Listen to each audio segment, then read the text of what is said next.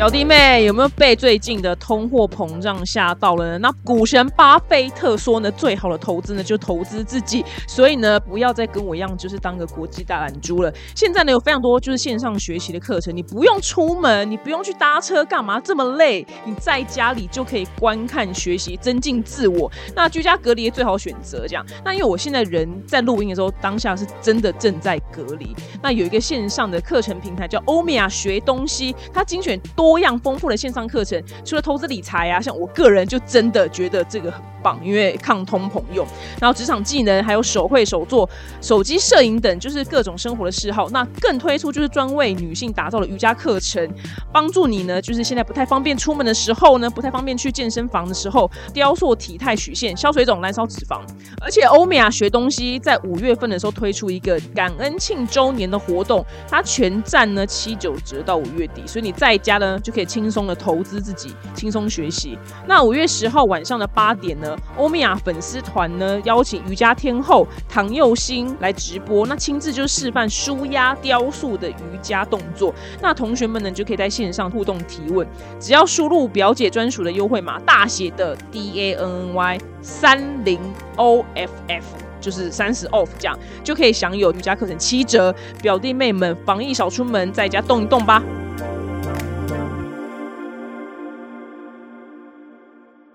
当你得到的知识越多，你就会越焦虑。我跟你讲，我没有生小孩，我都懂。因为我十几年前去镭射眼睛的时候，我就是 Google 的资讯太仔细了，就是每一个步骤都 Google 了。所以我躺上那个手术台的时候，我真他妈的要歘尿。哦，他现在就是把我眼球割一圈，然后他现在把我里面那一层就是掀起来了。就是我现在脑子里都是这些东西，我真的要歘流，你知道。Hello，大家好，我是丹尼表姐。那本节目呢很难得，就是请到 YouTuber，因为我们 YouTuber 呢通常都是死要钱，不会有人来上 Podcast。但是因为他是夜配之王，所以他应该不差这一点小钱。让我们欢迎就是浩浩浩哥。耶，嗨，大家好，我超好。哎，我今天声音好有磁性哦，因为我前几天大烧虾，嘿嘿，所以我今天是烧虾的状态。你为什么烧虾？因为我前几天去拍摄一个东西，好像冲澡浇到晚吧。啊，我一直以为我的喉咙很厉害。然后结果没有，隔天早上就烧起来，烧起到烧起来到现在。居然居然是拍你自己的东西吗？外面的，外面的，对，那种就很惊，得拍一整天这样。哎，你现在就是居然有小孩了，因为你的那个样子跟你刚出道的时候没什么改变，你就还是一副。青少年的样子，所以对我来讲，就是看到你生小孩，觉得你很像一个少年的爸爸。但是你，你带小孩生活是怎么样？未成年爸爸带小孩的生活，不得不说，人生是巨变啊。对我觉得带小孩生活，如果就是用非常一句话、两句话来讲，就是很累，但也很好玩。但很累是真的是非常累，然后哎还不错，好玩这样。目前现在的阶段是这样，但你本来工作就很忙了，你还要再怎么抽出时间带小孩？哦，就变成是说工作要减少啊。现在的话，我其实我一天上班时间之前呢还在调整的时候，就是现在已经开始有点小上轨道，但之前还在调整的时候，一天工作大概就六个小时以内。那你原本几小时？原本就正常八九小时。其实，在更之前，其实我的工作的形态跟时间一直在改变。我最开始的时候，我是有点工作狂。我大概一天有十二个小时、十四个小时都在工作，就早上拍完，然后晚上回家剪剪剪剪剪，要睡着这样。然后后来才发现说，这样的生活好像有点太累了，所以就开始会强迫自己要休息。就强迫自己休息，也蛮多人听起来觉得说啊，什么你的工就赚钱都来不及了，还在强迫自己休息这样。我完全懂你在说什么。哎，我到现在都没进步哎。一天都十四、十三、十四，没有任何进步的空间。对啊，就是说。后来就是强迫自己休息之后，强是强迫休息很多方法，就是第一个就是可能晚上逼自己不能工作，可能就是要陪家人啊、陪老婆啊，然后就是这样，然后再就是压榨员工，再压榨一下。不是不是，然后再就是可能出国玩，因为那时候还可以出国嘛。现在就是可能疫情啊比较难，之前还可以出国玩的时候，可以逼自己不能带相机出国。就是你去国外玩，除非你已经很明确你要拍什么了，不然我是尽量不要拍 vlog，因为我觉得拍 vlog 就是出国工作，我会把出国玩跟出国工作分得很清楚，所以这大概是我当时那时候调整一点工作跟生活的那个那个 balance。那到现在有小孩之后呢，因为毕竟小孩不像是你的生活可以说啊，牺牲你的生活，因为小孩是不能被牺牲的，所以你就只能真的是把你的工作的时间抽一些来，不管是陪小孩啊，还是可能就是顾小孩这样。我哎，完全听得懂你在说什么，因为你也是很不喜欢拍 vlog，对，除非是真的是很特别的地方，然后我才会觉得，哎，好像可以来玩一下，拍一下，不然我如果能拍短剧就拍短剧啦。对，我完全听懂。我觉得那些拍 vlog 为生的 YouTuber，我觉得他们很累，对，就是很伟大，因为他们随时随地都要 on 档，因为其实我们在镜头前面讲话，跟平常真的在放松的时候讲话，其实是有差异的。真的，因为你可能会想说，哎，可能要给观众一点。能量给观众一点，你的不管我刚刚说能量，或是给观众一点快乐，或怎么样的，你需要在镜头前面去戴上一个面具。这样讲好像很哲学，戴上一个面具。对，这样讲我们好像很虚伪。不是，是我们要上班模式啊。对，就是上班模式。但那个上班模式就没有办法好好的喘喘口气。假设说你今天去吃一个餐厅，你要拍一个 vlog 吃餐厅，那你虽然吃进去的东西是一样的，但是你的心态就是在工作，跟你。关掉摄影机，好好的品尝那顿餐，我觉得那个心情是完全不一样的。真的，因为我刚从美国回来嘛，然后我就是反正去一个那个巧克力乐园，就 Hershey Park。然后因为那一天就我是跟我男友去，但是因为就是没办法就卡了一个夜配，所以他就是我一定得就全天就拍 vlog。我跟你讲，那个游乐园真的是哈，就是配上 vlog 就变得很不好玩，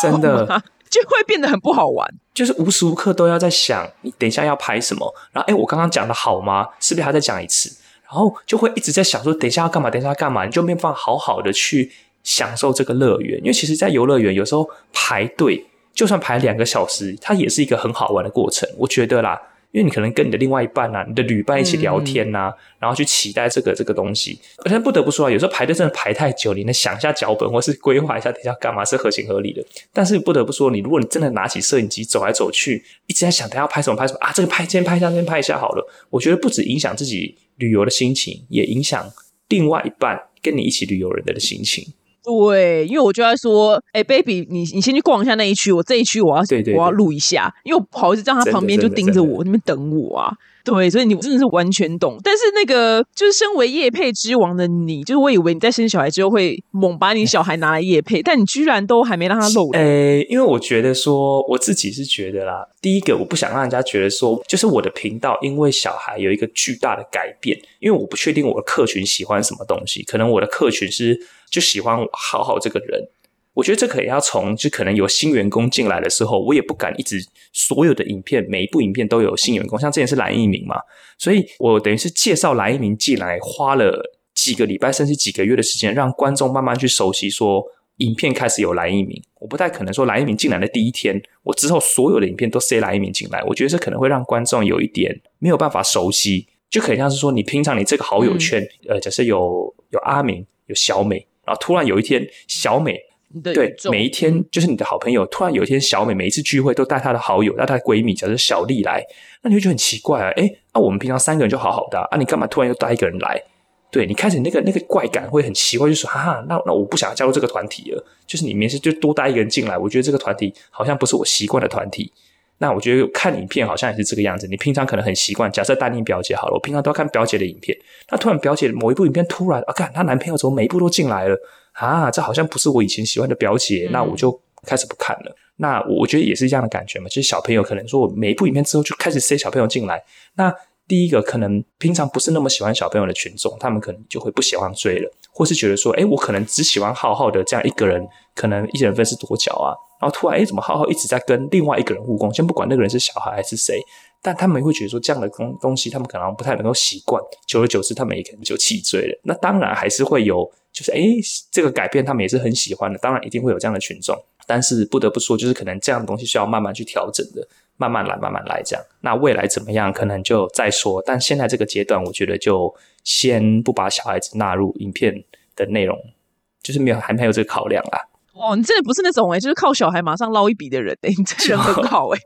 你真的是考量很缜密，因为大部分人都是马上就是靠小孩捞一笔，而且是真的，我是说真的，业界的。我真的曾经听说过那种亲子部落客，他可能连生了四个，他经纪人就说：“那你再生第五个，因为你等于又从零岁再捞一笔，就是零碎一二三四五六七，就是他所有的历程都可以再捞一遍，你懂吗？这个是这个业界的小小秘辛，那我觉得没有对，但是因为你的方式很特别啊，就你都是就一人分饰多角，所以你没有办法，你很难差一个不会讲话的东西进来啊，就不会讲话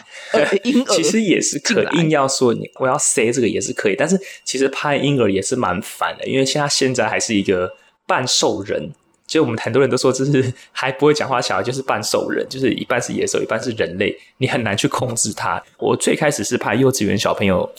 起家的嘛，就是幼幼幼稚园小朋友的系列，但他毕竟已经大班了，大班其实六岁，他们已经听得懂人话，他们已经是。小人类了，但我家的宝宝还是半兽人，他没有办法去控制。对，就是非人似人非人的时候，你更没有办法控制他。你可能我说你可能拍了十分钟，你可能只有三秒钟可以用。那我为了这三秒钟，我要花十分钟，觉得说啊，算这 CP 值好像有点低，就算了。哦，我懂，因为就是你有些影片如果在大街上拍的话，你就是故意就是做表情，然后赶快做完拍拍，赶快回家，然后再后置配，对对对，超超聪明，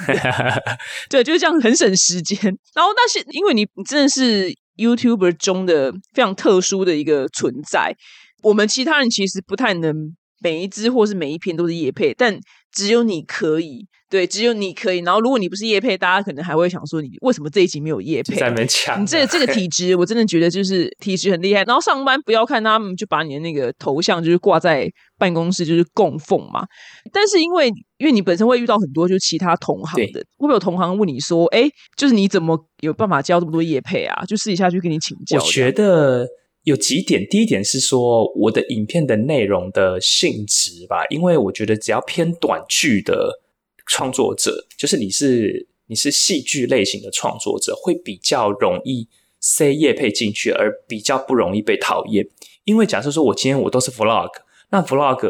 就是很 real 的你去介绍这个影片的内容。那假设说今天随便一个假设说汽车好了，就是假设今天特斯拉他要你叶配他们的新车款，那你一定就是要用很。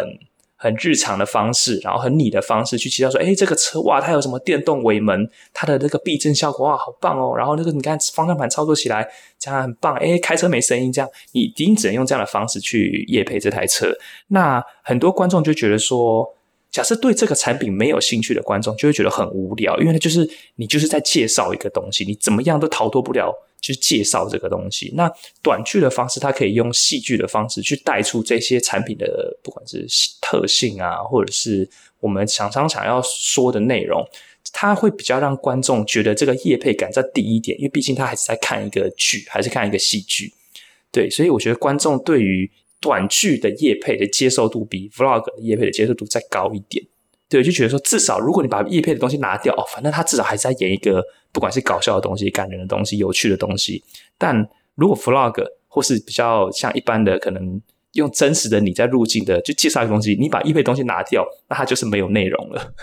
它就是对对对，所以我觉得我比较幸运的是，我的创作的那个也不是说风格，创作的方向是短剧啊。就是你的属性跟阿汉对对对对对，就是你们是短剧，对对对，所以你们很难有讨厌感啊，很难呐，因为就是太白烂呐，就是你拿掉叶配的那可能那几秒，就是整个都很白烂，所以就是不会讨厌，无法还是会有观众不买单啦，因为还是有这当然是有观众就觉得说，哎，都是叶配，应该就是说，哎，怎么就会开玩笑说，哎，这部没有叶配我就不看了，或是有没有想到是叶配，但是还是会有很多观众留言是说，怎么怎么最近都是叶配哦，气嘴了，他们可能真的是没有办法接受说一直。都是广告，即使这个影片再怎么有趣，但是我不得不说，就是没有真的没有办法顾虑到所有人，因为你拍影片一定会有人喜欢不喜欢，即使它不是叶配影片，一定还是会有人喜欢不喜欢。那做人也是这个样子嘛，你没有办法一句话你教到所有的你们班上的人都是你的朋友，所以只能巩固好你的自己的那个群众圈，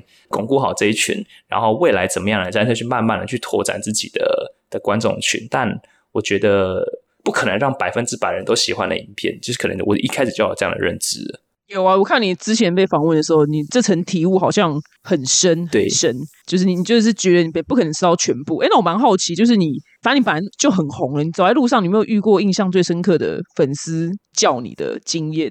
印象最深刻，其实很多，还蛮多人会敢上前来拍照，因为我自己是假设我路上，假设说我还不是可能。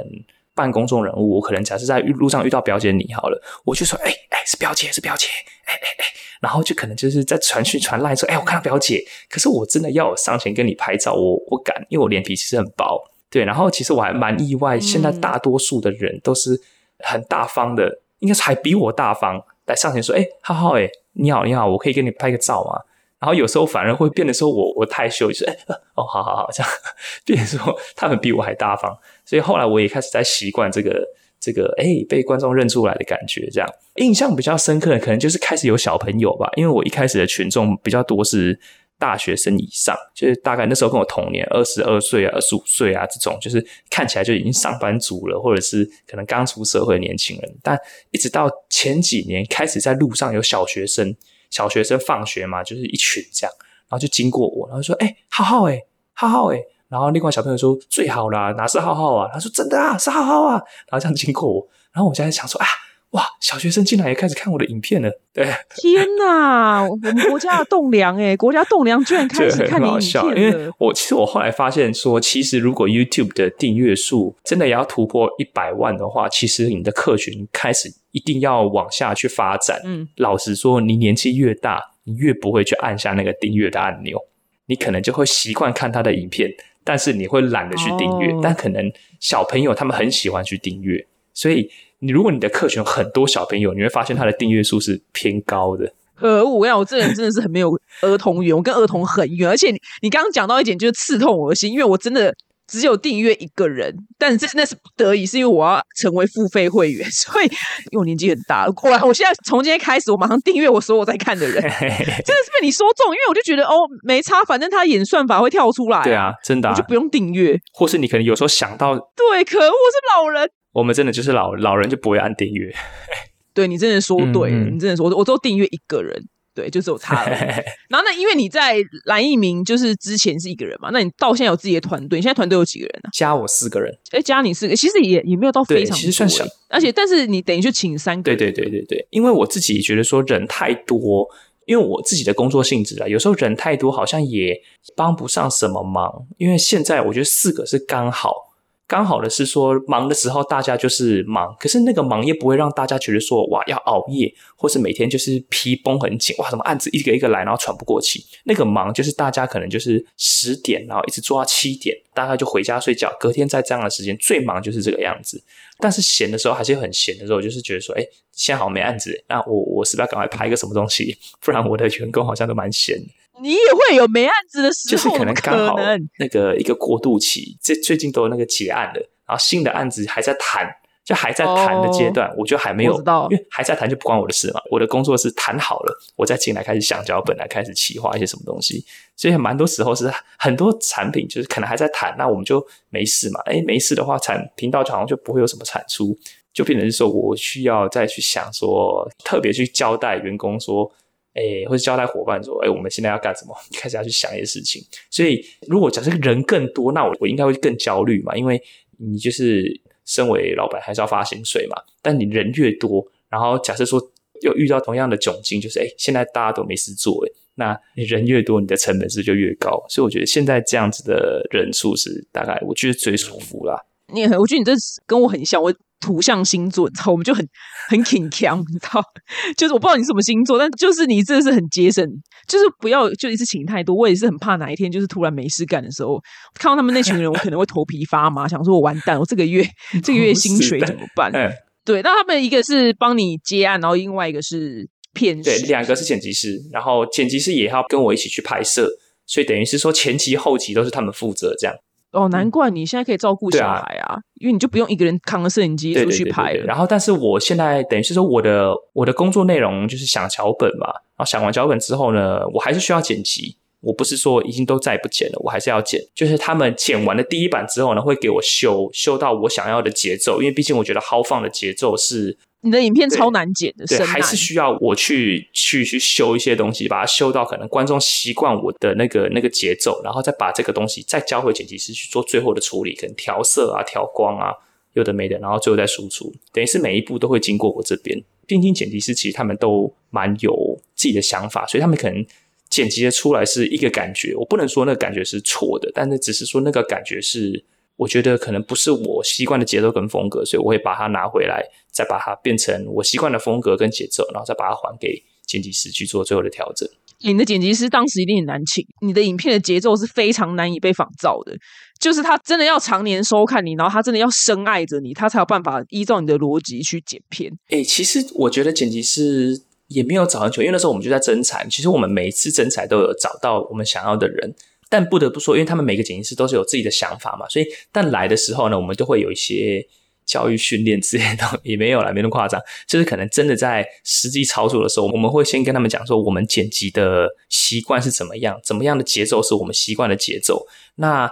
他们可能会用一两部片的时间去习惯我的节奏是长什么样子。然后在第三部片、第四片部片之后呢，他们大概就已经抓到我的节奏了。但是真的要抓的非常非常精准，我觉得也是蛮困难的。所以不得不说，每一部影片都是要经过我这边。但他们已经大可以抓出八成九成。我可能会想要的样子，对，那剩下的两成或三成，再由我自己去做微调，这样懂。但是那个我蛮好奇，就是你爱情这部分，因为你会不会就是你，譬如说你拍片拍一整天很累，然后你回到家会就你也没力气再跟老婆聊天？其实不会诶，我们自己有一个有一个默契吧，就是晚上就是我们的时间，等于就是说晚上如果我真的。除非是我今天有一个案子，一定要晚上去工作，或是晚上怎么样，不然就是我回到家之后呢，原则上就是我们两个的时间，就是我会把力气，还会把力气留在晚上那个时间，不管是一起出去逛街啊、吃饭啊、看电影啊，或在家里一起追剧啊，就是我刚刚所说的，就是那个生活，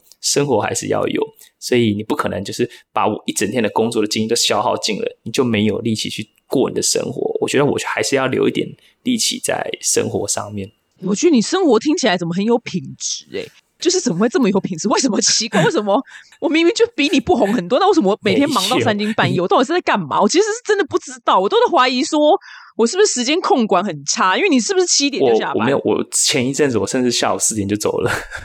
怎么可 能？而且我我怎么可以？我那时候我刚刚不是说我一天工作六个小时啊？所以我先早上起床，先在家里弄些东西嘛，然后十一点半、十二点再进公司，然后把要拍的东西拍完，四点就离开了。因为要回家顾小孩，所以有一段时间是这个样子。所以我刚刚说我的工作时间大幅减少，就是因为那个要配合小孩的时间。但现在这几个礼拜有稍微再调整回来一点，原本上班的时间，因为小孩可能开始变稳定了，或是可能开始有些后援，那可以来帮忙顾小孩，然后所以才开始可以比较再回到一点点自己的时间。因为其实我觉得爸妈很重要一点是。我觉得新手爸妈很需要喘息的空间，不然很多新手爸妈会被压垮。像你可能我不知道表姐，你身边有没有很多开始生小孩的，不管是爸爸或妈妈，很多都会有有啊，这么老了，全世界都在生，很多都会有所谓的产后忧郁症，不管是爸爸还是妈妈，都会有所谓的产后忧郁症。然后，其实我们自己在带我的小孩这一年多，我们觉得产后忧郁症真的太该忧郁了，就是因为真的是很多很多的情绪。或很多很多的压力，是生完小孩之后你才会发现，才会真的去意识到，才会真的体会到什么叫做产后忧郁症。所以很多爸妈会有产后忧郁，第一个可能就是说，哇，你自己的时间完全被压榨，然后你可能睡不好，因为小孩的睡眠不是跟大人一样可以一觉到天明，你可能要晚上一直被他吵醒啊，前期要喂奶啊，后期可能宝宝睡不好啊，然后或者是你可能担心很多很多事情，所以变成说，你会把你大部分的精力跟时间砸在小孩身上。然后你会没有办法去过自己的生活。当你没有办法过自己的生活，或没有办法去找回那一年前的你的话，很多很多时候会开始崩溃，会开始忧郁。所以很多的我知道很多的妈妈，我像我自己，我有很多朋友，他们很多都很想要赶快再回去工作，并不是因为他们家里的经济支出是超支，他一定要去工作而。对他想要逃回职场，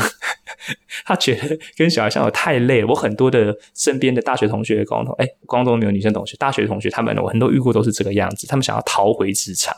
对他们想要找回自己当初做人的快乐，当初做人该应有享有的生活。那你们两个怎么调节？我们两个就是就慢慢来。其实我尤其是我老婆，她花了一年多才开始去放下妈妈的。很多的压力，因为其实我老婆她几乎这一年多来，她是全心全意的在小孩身上，她没有不太放心去放手，可能让其他人照顾。她希望，而且她也不想错过小孩每一个阶段的成长，尤其是这个阶段小孩真的是成长很快。你两个礼拜不见两，我不可能两个礼拜不见了，就是你两个礼拜你会发现说他跟两个礼拜前差好多、哦，他一个月前不是才会怎么样吗？怎么这个月已经会怎么样了？所以我老婆她很不想要错过这个阶段小孩的任何一个成长的阶段，所以他会变得说很全心全意的在陪小孩，在照顾小孩。但我觉得我们自己这一年对的体悟是，我们觉得爸妈稍微喘口气很重要。就是如果你不喘口气，不给自己一点休息的时间，不给自己一点沉淀的时间的话，很容易就会崩溃。对，嗯，所以你们两个会就把小孩丢着一下，丢着一下，然后出去约个会。也当然不是丢着，当然当然对，就是会给一只可能爸爸妈妈或是他的妈妈去照顾这样，然后或者是可能有一些其他的后援，然后找到了之后呢，我们可能就是晚晚上出去放个风啊，看个电影啊，吃个饭啊，对，其实这样的时间真的是蛮重要的。有诶，感受到真的需要。对，前提是你要有后援啦。因为我觉得我也知道很多爸妈他们是可能两个小家庭，然后爸爸妈妈可能都在北部或都在南部，可能真的很难就来帮忙，那这样就比较辛苦一点。对，就是会犹豫，真的会犹豫。所以很多不要觉得说什么啊，爸爸妈妈在那边就是什么生小孩有什么，而且最讨厌听到就很多长辈说啊，我们不都这样带上来的，你们现在有什么好忧郁的？其实没有，因为我觉得。我不知道以前是我们怎么被带大了，但现在我觉得开始也越来越多的所谓的卫教资讯，然后开始很多很多的网络的资讯越来越越来越流通，然后所以开始会去做更多的功课。当你功课做越多，你就会越焦虑。你可能开始会觉得说，哎，一岁的宝宝好像要怎么样要怎么样了，哎，但是我们家的宝宝好像还没怎么样，或是我们家宝宝好像可以完全听懂，对，好像可以更怎么样。所以你变成说，你会担心的事情会变很多很多，不像以前就是。我们以前就是啊，随便啦，你就这个阶段就这样子嘛，你就是给他喝奶啊，他自己会走路啊，他自己会怎么样，他自己会讲话。但是现在这个阶段，对你，当你得到的知识越多，你就会越焦虑。我跟你讲，我没有生小孩，我都懂，因为我十几年前去镭射眼睛的时候，我就是 Google 的资讯太仔细了，就是每一个步骤都 Google 了，所以我躺上那个手术台的时候，我真他妈的要 岔尿。哦，他现在就是把我眼球割一圈，然后他现在把我里面那一层就是掀起来了，就是我现在脑子里都是这些东西，我真的要串流，你知道？后来我就跟大家讲说，对，说你们就是要去镭射眼睛，我拜托你们千万不能 Google，就是太仔细，因为你真的会躺在那边的时候，你每一秒都要吓死，我要瞎了，我要瞎了。对，所以我觉得照顾小孩子也是，而且我就再来是因为以前的人那时候台湾经济起飞啊，所以大家可能还。没有那么有钱的时候，所以他们满脑子都是在为钱奔波。然后，因为你满脑子为钱奔波的时候，你可能相较之下没有时间犹豫。我有问过我爸妈，他们其实我当时我小时候就是在零岁、一岁，甚至到两岁，其实都是给奶妈，就是给保姆照顾。因为我觉得，其实现在不管是现在跟以前都是这样的，就是你现在生小孩的年纪，刚好是你事业要起飞的年纪，就是你已经摸索完了。因为我觉得二十出头岁。大概就是你还在摸索你自己想要什么工作，你在这个职场，哎，你喜欢这个，你习惯不喜欢这个职场，你可能开始还在转换，可能到二十快要尾，看到三十岁的时候，开始是你已经在一个公司，或是你已经找到说你觉得你可以开始在全力冲刺，开始在起飞的那个阶段了。但是这个阶段呢，刚好有最多人要生小孩，所以当你的事业跟你的小孩卡在一起的时候，其实有时候真的是蛮尴尬的，因为你觉得说，到底要不要为了你小孩放弃你的事业？或者说，到底要不要为了事业放弃你的小孩？但猜大多数的人，应该说正常人都会想说要选择小孩嘛。但是你要选择小孩，你的心理压力又会变更大，就是说哇，我我的事业才刚要起飞或怎么样了。所以我刚刚说产后忧郁也有一点也是这个样子，你你可能要放弃的东西好多好多。那你要巩固你的事业的话呢，不得不说一定要请其他的后援一起来照顾嘛。所以就像我刚刚说，我爸妈那时候也是。大概也是他们二十几岁、三十几岁，也是我我刚我出生的时候，也是他们的事业，他们的现在这个事业正要起飞，所以我是奶妈带大，大概大概两岁吧。但是其实我完全忘记我的奶妈长什么样子，因为那个时候还没什么记忆。对，那我也是我奶妈带大的。我其实我也不觉得说我爸妈很不负责任，因为我也知道说他们要为了养这个家，他们要去拼命，他们要去赚钱或什么的。然后，但是我现在也是很感谢他们，就是把我带大这样。但是，只是说，等于说很多家庭为了小孩，可能有很多很多不同的决定或是做法。应该说，没有一个做法是错的。每个人都想要为了这个家，为了这个小孩好，所以其实每个家庭都有各种不同的做法。你要自己从零开始，零岁带大，当然也是有家庭是这样，但也是有家庭是可能丢给奶妈照顾，丢给保姆照顾，然后等你自己有余力的时候呢，再接回来照顾，或是可能自己爸爸妈妈去都都市打拼，把小孩丢在乡下给阿公阿妈照顾，当然也是有，但也不能说是错，因为毕竟爸妈也是要有自己的压力在，就是要去打拼啊，一定要去打拼啊！哎，我真的是因为我跟你有见过几次面嘛，因为工作，然后。大家就问我说：“你私底下怎么样人？”我你知道我都用哪一个明星形容你吗？我不知道有没有传到你的耳里。不知道，没有。就是周星驰，就是周星驰。因为周星驰在荧光幕前跟荧光幕下是两个灵魂。因为譬如说像我，可能其实落差没有很大，可是你跟周星驰是完全类似的。就是你在表演的时候是很抓嘛，但是你私下是一个比较冷静的人。就你就周星驰，你就 YouTube 这些周星驰，超级周星驰的。私下很嗲，就是 很很很沉默。所以你粉丝看到你本人的时候，会不会说：“呃，浩浩你怎么本人就是比较安静？”有人这样跟你讲过吗？在观众面前，可能还是要 say 一点，应该还是要昂，就是怎么还是要昂戏，其实你还是不能太太做自己。但可能就是我们私下工作啊，可能在休息间或是怎么样，或私下在聊天，就可以再回到自己一点。对，有你在之前我们工作的时候，等待拍摄时间等待很长，你真的就是一个很安静的男子。但可能是因为你跟当时我们现场人也都不熟，所以你也不会讲话这样。但就算再熟，就像我们在公司里面跟同事也算熟，但其实大部分的时间我也是算是都是安静的。那你跟你老婆？不会没话聊吗？因为你偏安静啊。哎，但是那个安静又跟那种没话聊的安静是不一样的。就是你的安静，但是你是可以，还是可以找到我们相处中的默契吧？对，但我也不看可能是真的这么安静，有时候还是会再回到自己自己一点。因为其实我自己虽然说我是安静，但是我也没有到那么就是你知道，很多班上会有那种很文静的人。应该说文静不适合我，我应该算是闷骚。对对对对，要肯定要对，要开启你一个开关。对对对对，我的开关被开启之后呢，就会再回到一点大家可能认识的浩浩，但又没有到那么荧幕前的浩浩。对，就是那才是真的我。我介于就是冷静，然后荧幕前我大概在这个地方吧，就是呃，就荧幕可能开到一百，然后下班之后会把一百关掉，对对对，一些趴数这样，我大概变成三十五。之类的，对，差不多。你落差蛮大的，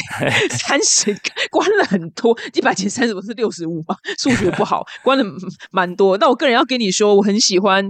你所有影片里面，当然基本上都看过，但最爱是酸民，就是键盘侠那一只。对对对对，那一只我觉得很是完全有点是拍给网红看的，因为我们才会有酸民的困扰。所以每一次就是我被酸民骂的时候，你那支影片，我都想到你的影片给我力量，都想象了他们就是。如果本人见到的话，肯定会是孬种的 孬种的样子。然后，但是打键盘咔咔咔咔咔就超凶。我觉得大家都当过算命，那个键盘算命啊。其实就连我觉得我以前小时候也是，就在网络上也是。打得很凶啊，也没有 不是啊，就是也看到一些吵什么吵什么主题呀？你不吵架，不是就可能看到一些比较不公不义的事情，或是看到有些在网络讲一些，就是明明就不是这样，你为什么要曲解人家的意思？你为什么要怎么样？就开始在下面跟人家开战啊，或者怎么样的？当然是以前年少轻狂嘛，就 PPT 那时候刚学会用 PPT。然后看到有些人的言论，就是不苟同这样，就跟着你。哦，居然你有这一面呢！我以为你这个人超 peace 的，因为有趣。其实那时候在宿舍里面，大家都很闲啊，然后大家就是每次晚上都在上网啊。然后你看到有什么言论，然后就会跟着室友说：“哎，怎么样？我要开战，比战，比战这样。”所以那时候我们系上有很多所谓的战神，但是那种战神私底下都是那种很颠，然后在班上就看起来乖乖的，但是没有他，只要一打开 PPT，他整个人是转变的。他的文字哦，难怪你写得出那个脚本。就他的文字是想说，哎，这是他打出来的吗？但后来也习惯他在网络上的文字就是他，很好笑。嗯，对。但是希望他们没有看到你的这影片 但不然他们就说：“哦，我们就是 loser。”也不是，但但另外一个就是无聊的梗，就是明明就是拿在手上的键盘，然后你却拿在手上却有力量，这样就是想只想要摆烂一下，就恶搞，哎，不是恶搞了，就算是说无厘头一下。这个这个产品蛮好笑的啊，蛮蛮蛮有趣的，我觉得很打中我的心。谢谢你那支影片，今天非常谢谢浩哥呢，来跟我们分享，就是他人生当爸之后呢，一点都不边缘人的生活。感谢你来，希望你就是未来小孩有一天可以，就是能把小孩加入你的宇宙，因为其实大家都喜欢儿童这个生物，希望有一天可以看到他了。感谢感谢感谢邀请，下次见，耶，拜拜。